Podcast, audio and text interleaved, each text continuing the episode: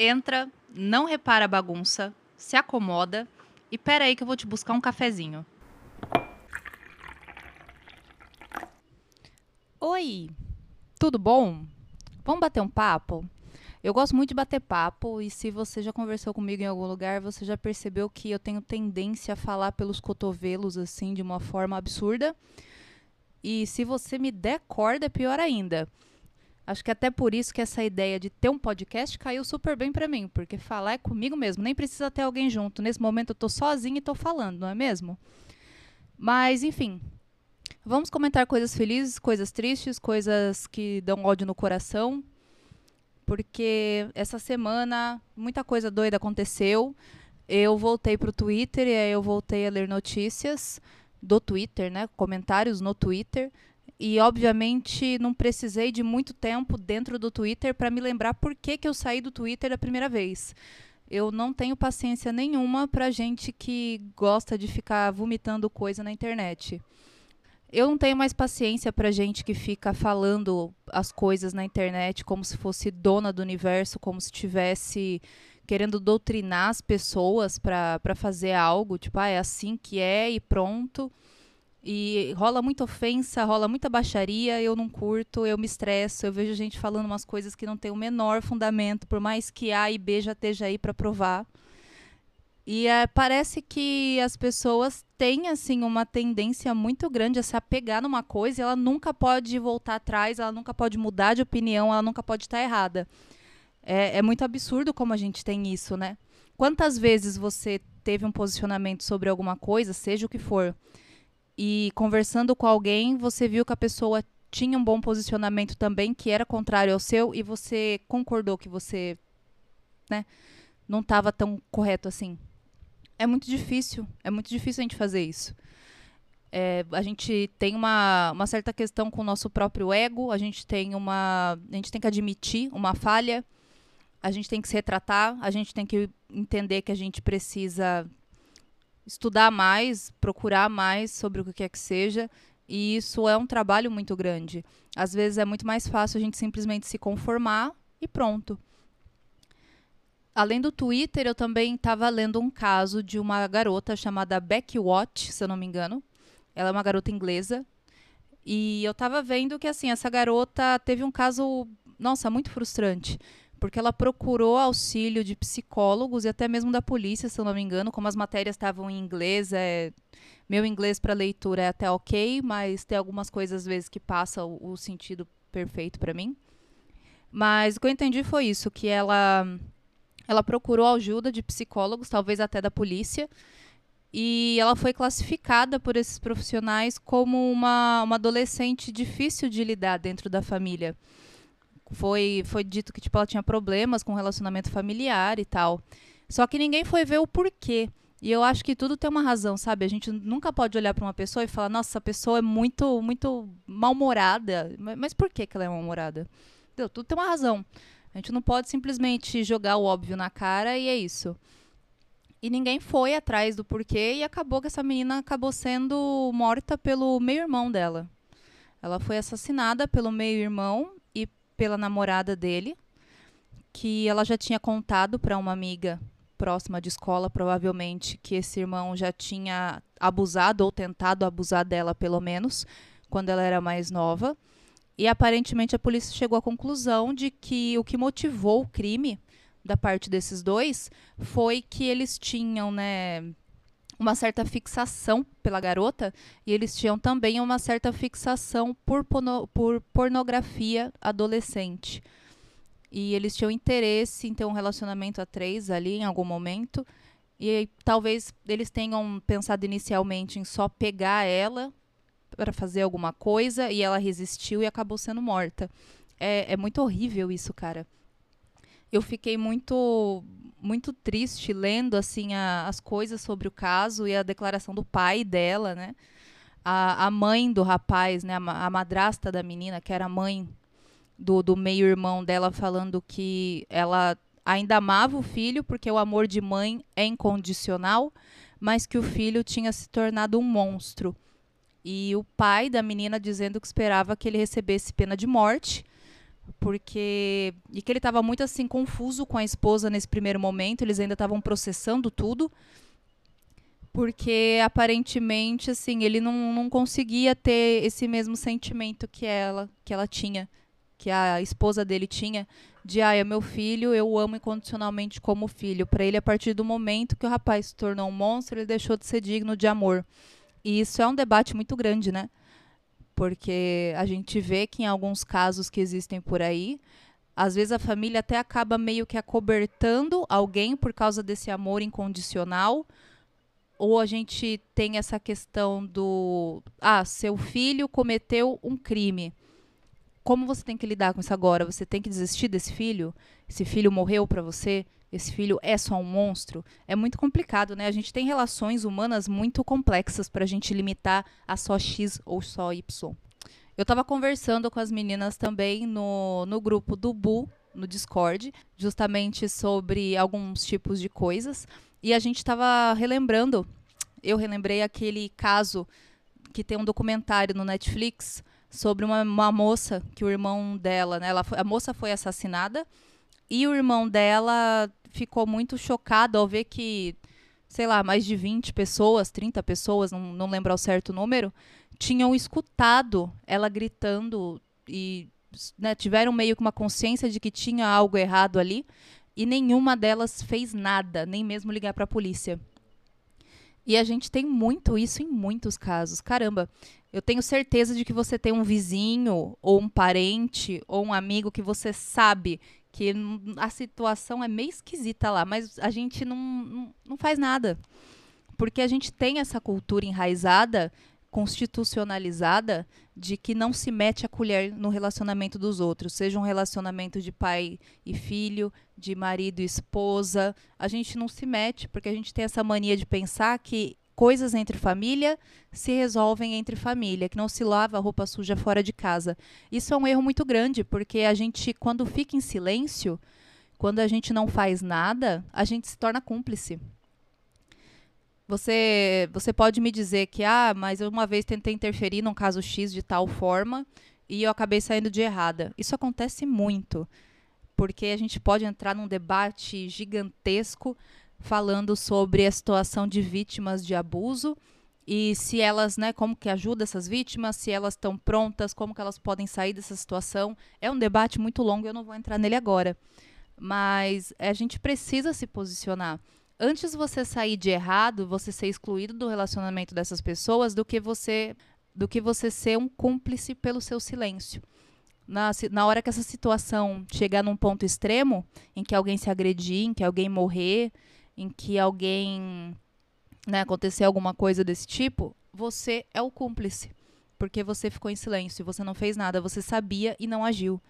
Isso é muito errado. É claro que a gente também tem que saber como agir, né? Você não chega com os dois pés no peito dando uma voadora.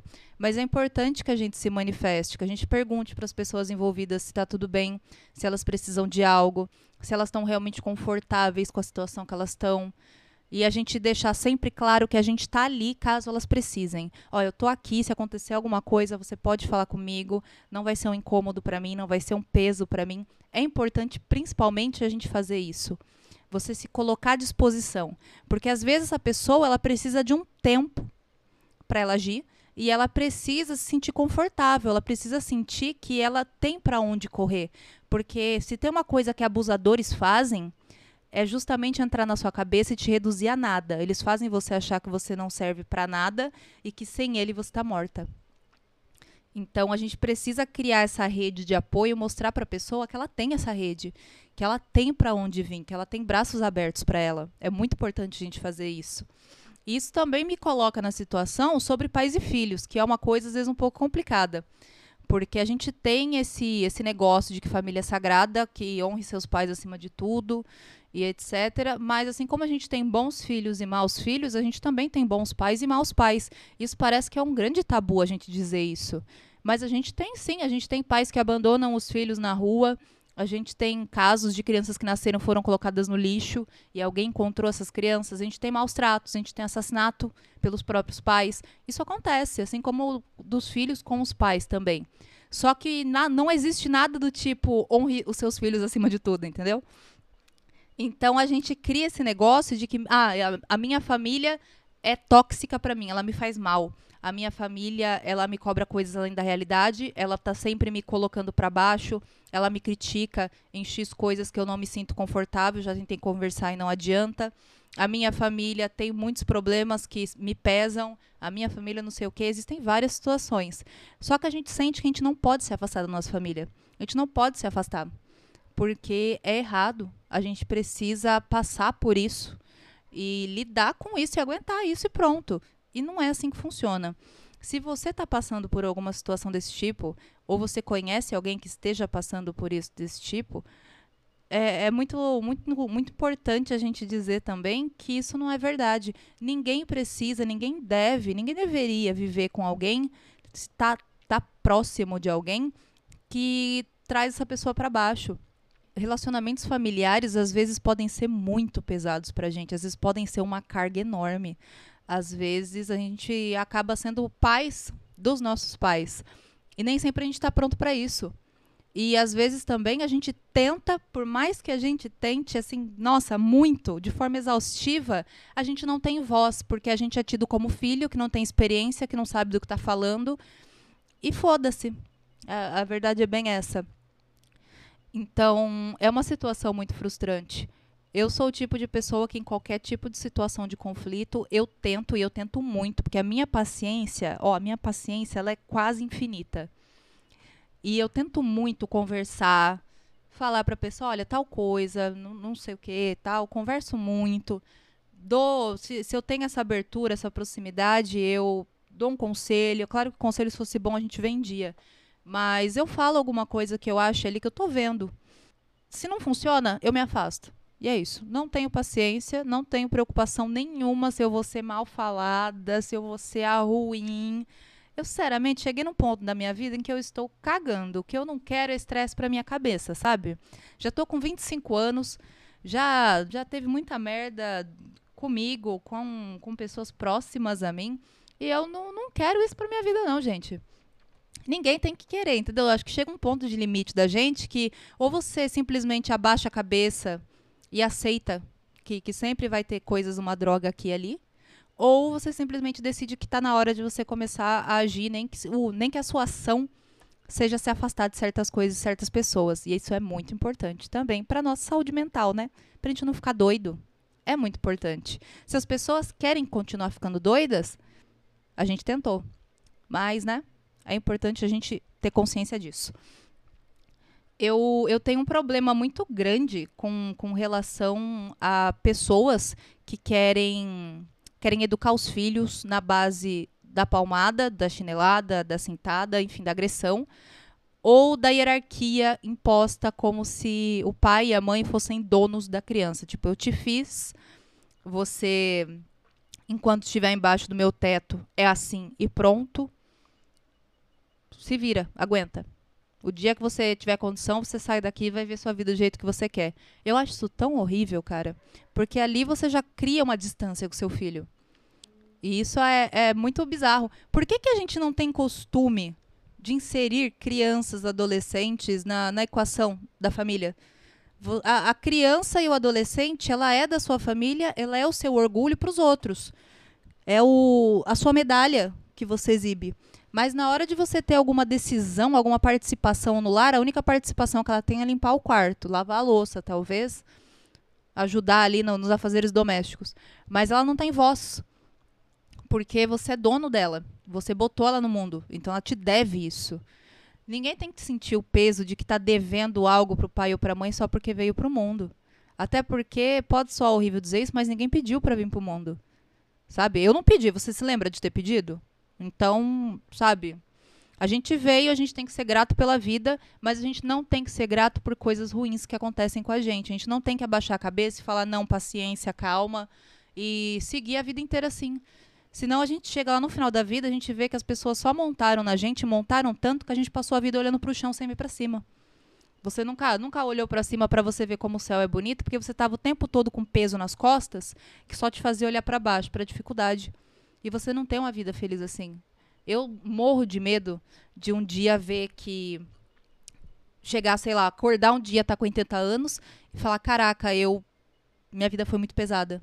Não me diverti como eu queria ter me divertido, não me realizei como eu queria ter me realizado. Eu tenho muito medo disso. Outro medo que eu tenho também é de ver que eu passei a minha vida inteira num lugar só. Eu tenho pânico disso. Meu Deus, como eu tenho pânico de, de acordar um dia e ver que eu passei a minha vida inteira num lugar só, que eu não fui conhecer pessoas, coisas diferentes, lugares diferentes. É, eu tenho medo disso, um medo terrível. Por isso que eu acho que eu já fui e voltei de mudança de Recife seis vezes. é porque eu não tenho paciência, eu não tenho esse negócio de ficar num canto só. É claro que eu quero construir coisas que eu preciso de estabilidade. Por exemplo, até hoje eu não fiz uma faculdade. E eu quero fazer. É uma coisa que eu quero muito fazer. Mas, ao mesmo tempo, eu sei que toda, todo esse tempo que, de certa forma, pessoas podem me dizer que eu perdi, eu também ganhei. Porque eu sei por que, que eu fiz essas mudanças. Eu sei por que, que eu precisei ir de um lugar para o outro, as situações pelas quais eu passei. E que todas as situações me fizeram passar por alguma coisa que ou me ensinou, ou me melhorou como ser humano, ou me aproximou de alguém, me afastou de alguém que eu precisava ser afastado. Então, eu acho que nada disso é inválido infelizmente, a gente tem que entender que nem todo mundo vai ser uma estrela no universo. Nem todo mundo vai ser famoso, bem-sucedido, ricaço, sabe? Nem todo mundo. Infelizmente, a gente sabe disso. Mas existem tantas outras formas da gente chegar no final da vida e ver que a vida foi plena, que a gente resumir isso a dinheiro é, é muito babaca. Eu posso escutar a voz do meu pai nesse momento gritando: então vai lá, vive sem dinheiro. Meu pai é campeão nessa frase, bicho. E eu entendo o que ele quer dizer com essa frase. Realmente ninguém vive sem dinheiro. Tá correto, né? Só que a questão é que dinheiro não pode ser a coisa mais importante da sua vida. Observe as pessoas ao seu redor. Observe as pessoas que têm o dinheiro como a coisa mais importante da vida delas. Diz para mim se elas são felizes. Diz para mim se elas deitam a cabeça no travesseiro tranquilas. Eu duvido você me apontar uma. Não tem. Porque a pessoa que ela tem essa ideia de que o dinheiro é a coisa mais importante da vida dela, ela está perdendo todo o resto. Às vezes a pessoa entra nesse pensamento porque o resto tá uma merda. Sabia disso? Tem muita gente que se conforta no fato de ter uma carreira boa, uma carreira estável, bem-sucedida, porque todo o resto é uma merda. Não, mas pelo menos eu tenho a minha carreira. Não, eu sou um profissional, então dane-se se a minha família está desmoronando, se meu casamento é horrível, se, sei lá, fulano tá com algum problema, se eu tô com uma doença, não importa. Eu tenho uma carreira, minha conta no banco tá tamanho muito show. E é isso que basta para esse tipo de pessoa. Mas ela não é feliz, cara. Porque se dinheiro fosse felicidade, a gente não tinha gente podre de rica aí na mídia que tem depressão. Já, já viram o, o Jim Carrey falar sobre isso? Jim Carrey tem entrevistas maravilhosas em que ele diz, de uma certa forma resumida, que ele chegou num ponto da vida dele que ele tinha todo o dinheiro que ele precisava para fazer qualquer coisa que ele quisesse, mas nada que ele fazia dava prazer para ele. Porque qualquer lugar que ele ia, ele sentia que estava faltando alguma coisa. Você tem todo o dinheiro do mundo, mas tem coisas que dinheiro não compra. Dinheiro não compra uma amizade verdadeira. Você pode ter 30 amigos com dinheiro, principalmente se você pagar alguma coisa para eles. Ah, vamos sair ali no, no final de semana? Eu pago. Você vai ter 30 amigos que vão, mas eles não são seus amigos. Sabe? Não são seus amigos. Não se iluda. Não ache que quando você estiver na bosta, eles vão ser seus amigos. Eles não são. Eles estão interessados no que você pode prover. O dia que você não tiver como prover, eles não são mais seus amigos. Eles vão se afastando de você pouco a pouco para continuar no mesmo ciclo com outros amigos que provém.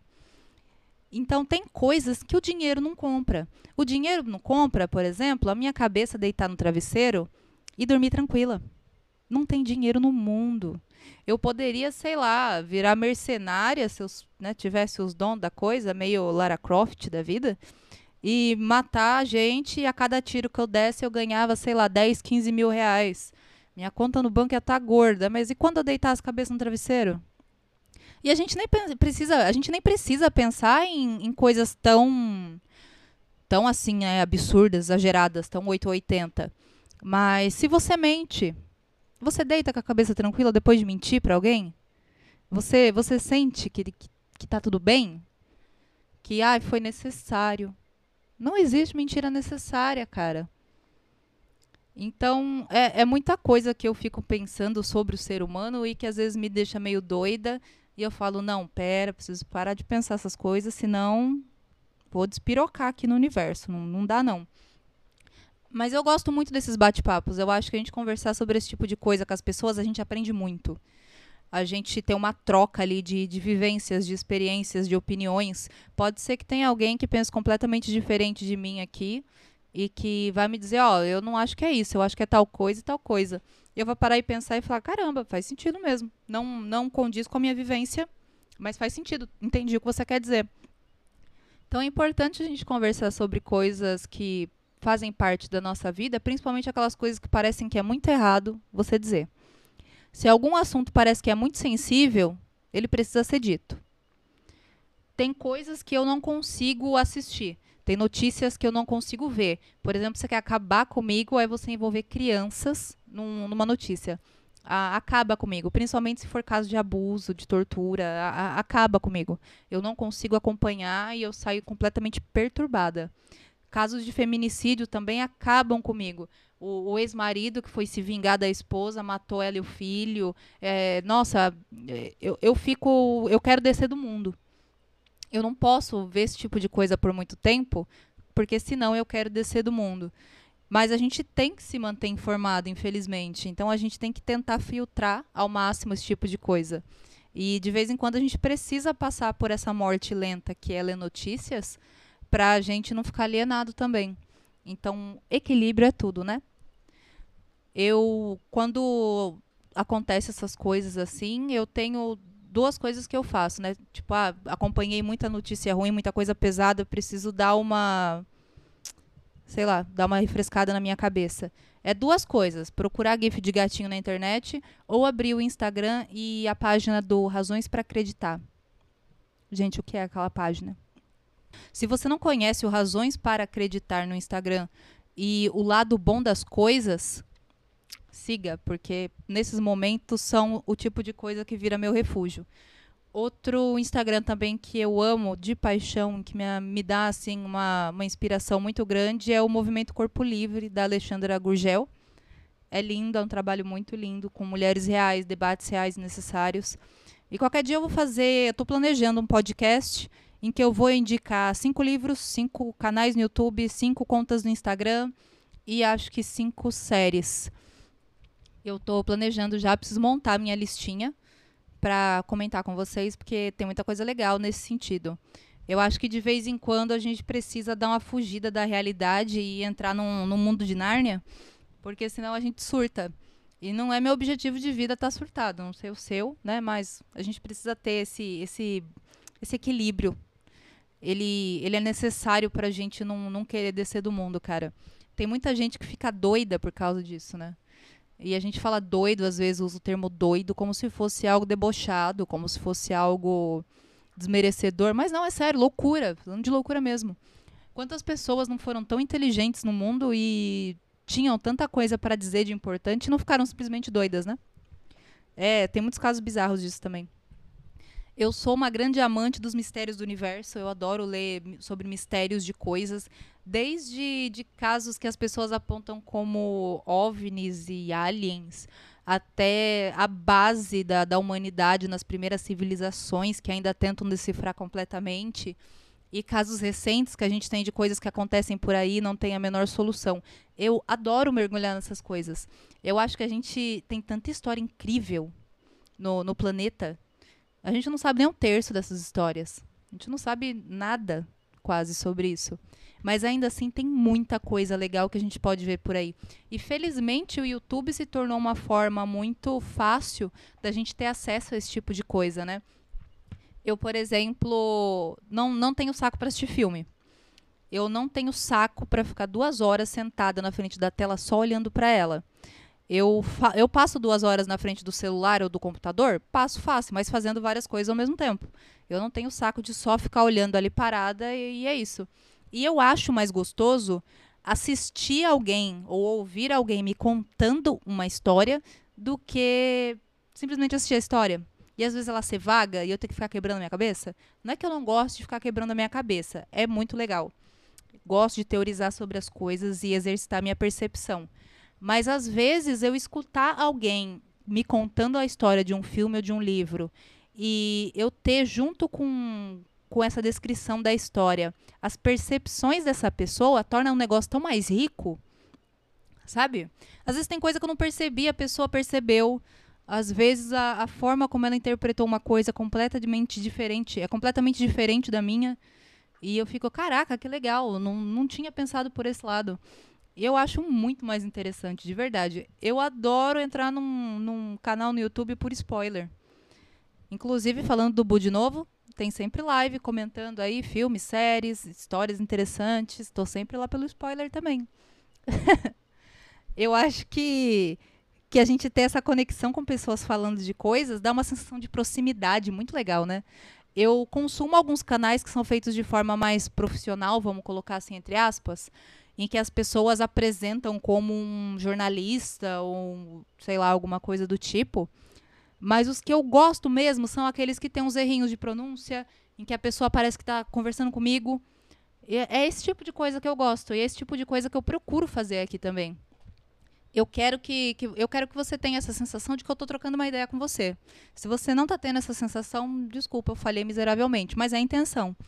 Porque eu acho que é legal, a gente não precisa fazer algo perfeito, super maravilhoso. Eu passei anos querendo ter um canal no YouTube e eu nunca fazia o meu canal no YouTube porque eu nunca chegava na perfeição. Eu queria ter um cenário perfeito, eu queria ter a câmera perfeita, a câmera perfeita, o microfone perfeito. Eu queria ter aquele anelzinho de luz que você coloca para iluminar super chique das blogueiras, para aí eu começar. Sou pobre. Sou pobre. Quando que eu ia comprar essas coisas? Não, não comprei até hoje. Ia ficar mais 10 anos da minha vida para comprar essas coisas e começar. Não é assim que funciona. A gente tem hoje em dia muitos youtubers que são grandes e aí a gente vê o conteúdo deles, só que a gente não vê que eles estão há cinco, há cinco anos, oito anos, dez anos, sei lá, dois anos que seja, mas que eles já estão há um tempo para eles terem chegado no ponto que eles chegaram. Nenhum deles começou abalando. Talvez, sei lá, esses canais mais blogueirinhas da vida, algum tenha começado assim já, super wow, mas talvez que a pessoa tivesse condição, isso não é o padrão. A gente tem muita gente no YouTube que veio de baixo, veio de, de periferias, que veio de lugares simples, de vida simples, e que hoje em dia você vê a pessoa gravando numa casa gigantesca, com um cenário super perfeito, mas nem sempre foi assim. E a gente meio que, que tornou essa ideia de que você tá em alguma mídia você precisa de uma perfeição. Você precisa ser lindo, maravilhoso, bonito, passa uma maquiagem nessa cara, bota uns quadrinhos aí na parede, coloca uma luz assim, porque senão, não, não, ó, tá sem qualidade, não tá bom. E me poupe. Quem foi que falou? Se você tá aqui me ouvindo agora, isso é a prova de que não, não é verdade. Porque senão ninguém me ouvia. Isso aqui está sendo mais simples do mais simples. Eu estou sentada numa mesa de computador com um microfone que está enrolado numa meia. Sabia disso? Essas coisas as pessoas não contam, mas eu tô aqui contando para você. A mesa tá uma bagunça. Tem pilha, tem cartela de remédio, tem uma chave de. Tem. Nossa, tem um monte de coisa aqui em cima da mesa. Mas eu tô gravando com o microfone enrolado numa meia. E ainda assim eu escuto depois eu falo: caraca, mandei mó bem, bicho. e é isso que tem que ser, entendeu? Tem que ser diversão. Quando deixa de ser diversão para você, deixa de ter o, o porquê de você fazer isso. Você simplesmente não não tem mais prazer. Por que, que a gente tem tantas pessoas também que criavam conteúdo que hoje em dia estão meio que empurrando com a barriga? Porque você deixa de estar de tá naquele negócio do simples do começo e vira um negócio tão grande, uma, uma bitolagem, assim, você fica bitolado com esse negócio de, meu Deus, eu preciso postar. Ai, meu Deus, o que, que eu vou fazer? Ai, eu preciso procurar alguma pauta. Ai, eu preciso escrever um roteiro assim, assim, assado. Ai, eu preciso. Não precisa de tudo isso, cara. Às vezes o que a gente quer é só você sentar na frente do lugar e fala da vida. Fala sobre você. Quanto a gente realmente sabe sobre pessoas que a gente segue na internet, seja no Instagram, no, no Twitter, na televisão até, né?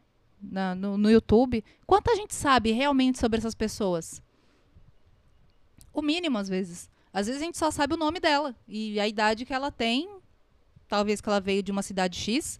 E a gente já ouviu ela falar algumas vezes que veio de uma situação muito ruim às vezes ela fala um pouco sobre a situação, mas a gente não sabe mais nada. A gente não sabe o que, que essa pessoa realmente gosta, o que, que inspira ela, se ela tem alguma coisa que assim marcou a vida dela. A gente não sabe nada dessas coisas. E ao mesmo tempo parece que a gente está tão junto dessas pessoas, a gente consome elas por tantas horas, por tantos dias, e a gente realmente não tem uma conexão com essas pessoas. É uma coisa muito vazia. Então eu fico pensando muito sobre essas coisas e eu gosto de refletir muito sobre essas coisas. Eu espero que você também tenha refletido de alguma forma sobre alguma coisa que eu falei aqui. Se você concorda, discorda, tem algo a acrescentar ou a retirar, não sei, né?